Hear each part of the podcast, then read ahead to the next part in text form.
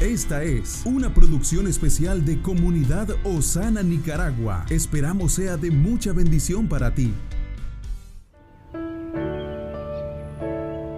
Hoy tenemos un regalo, un nuevo día para disfrutar, para cambiar, para crecer, para tomar pasos de acción que nos encaminen a un futuro mejor.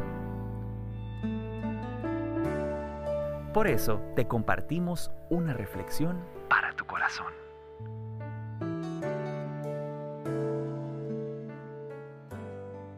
Muy buenos días y bendiciones amigos de este canal.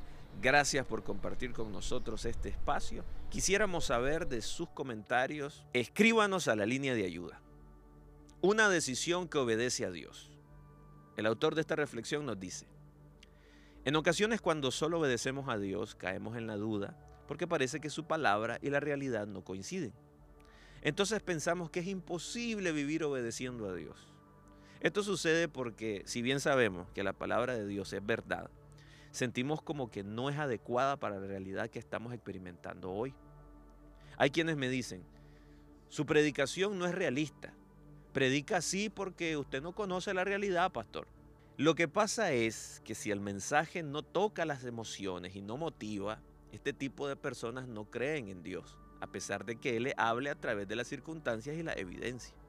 De este modo, si medimos el plan de Dios con la razón humana, no encontraremos la respuesta por más que la pensemos. Como la vida es la continuidad de las decisiones que tomamos, es importante saber qué vamos a decidir. En ocasiones decidirnos por seguir la palabra de Dios parece poco certero. Por eso muchas personas eligen el camino que consideran más seguro.